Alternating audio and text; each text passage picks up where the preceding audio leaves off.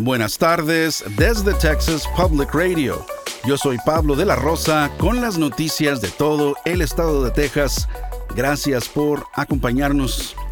La ciudad fronteriza de Eagle Pass en Texas está atrapada en una lucha sobre quién tiene el control de la frontera sur.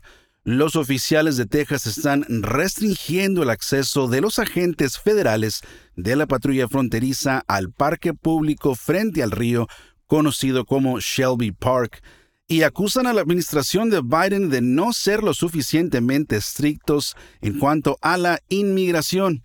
Ahora el gobernador republicano Greg Abbott promete expandir sus agresivas operaciones fronterizas. Esta situación tiene a los residentes cercanos sintiéndose nerviosos y atrapados en medio del conflicto al ver que su ciudad, que antes era tranquila, se está militarizando y está atrayendo a extremistas que afirman que la frontera está completamente abierta. El pasado fin de semana, miles de personas llegaron a la ciudad fronteriza para mostrar su apoyo al estado de Texas en una batalla legal para determinar si la patrulla fronteriza tiene derecho a cortar el alambre de púas que se encuentra a lo largo del Río Grande o no.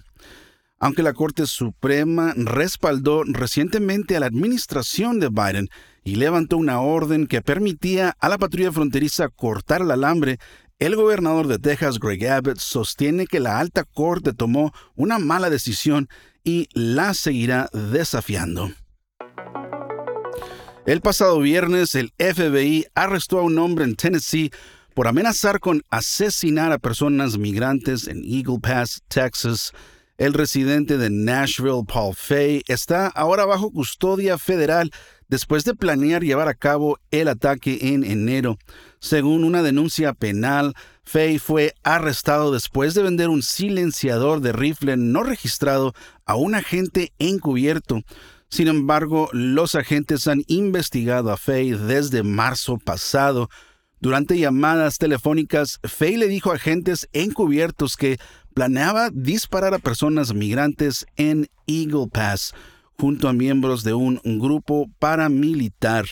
Fay enfrenta hasta 10 años de prisión y una multa de 250 mil dólares si es declarado culpable.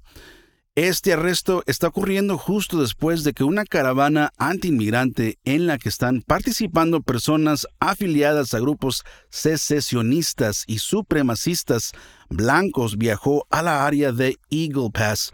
En respuesta al arresto, el presidente del Partido Demócrata de Texas, Gilberto Hinojosa, dijo que los republicanos en el estado están incitando al terrorismo doméstico y son responsables de la violencia que se está produciendo.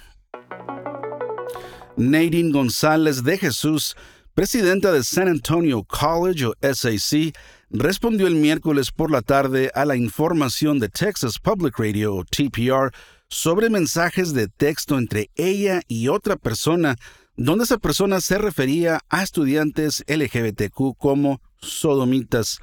Los estudiantes a los que se referían están pidiendo la destitución de González de Jesús de su puesto como presidenta. La declaración de González de Jesús fue enviada en respuesta a una historia que TPR publicó el martes que incluía mensajes entre ella y otra persona obtenidos a través de solicitudes de registros públicos. La persona utilizó el término homofóbico y dijo que los estudiantes estaban enojados porque, según él, se oponen al espíritu del Dios vivo y verdadero. En su declaración, González de Jesús dijo que apoya a la comunidad LGBTQ. También dijo que denunciaba categóricamente cualquier lenguaje perjudicial utilizado por la persona y que cortó lazos con ella al recibir el mensaje. Un portavoz del SAC se negó a responder a la solicitud de TPR de aclaración sobre cuándo González de Jesús cortó lazos con la persona dado que envió mensajes de texto a la persona horas después y un día después de que se usara el lenguaje homofóbico.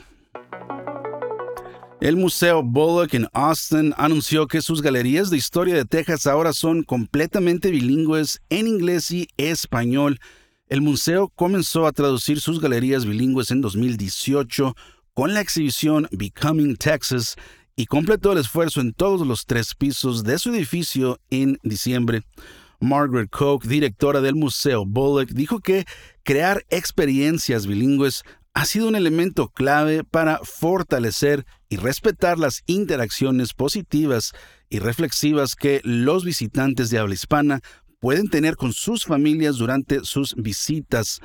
Todas las exposiciones especiales desarrolladas por Museo Bullock se presentarán en ambos idiomas. La guía impresa y digital del museo también ha sido traducida al español. Esto ha sido TPR Noticias al Día. Nos vemos mañana viernes con más reportajes de todo el estado. Siga nuestro canal en YouTube o Facebook para no perderse ninguna historia.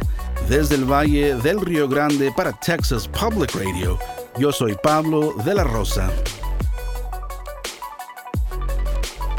Con el equipo de investigación especial más grande de Texas, hemos recuperado más de 13 y medio millones de dólares, protegiendo a negocios como el suyo. Somos un socio luchando contra el fraude en la compensación para trabajadores. Su negocio es más seguro, más fuerte, mejor con Texas Mutual.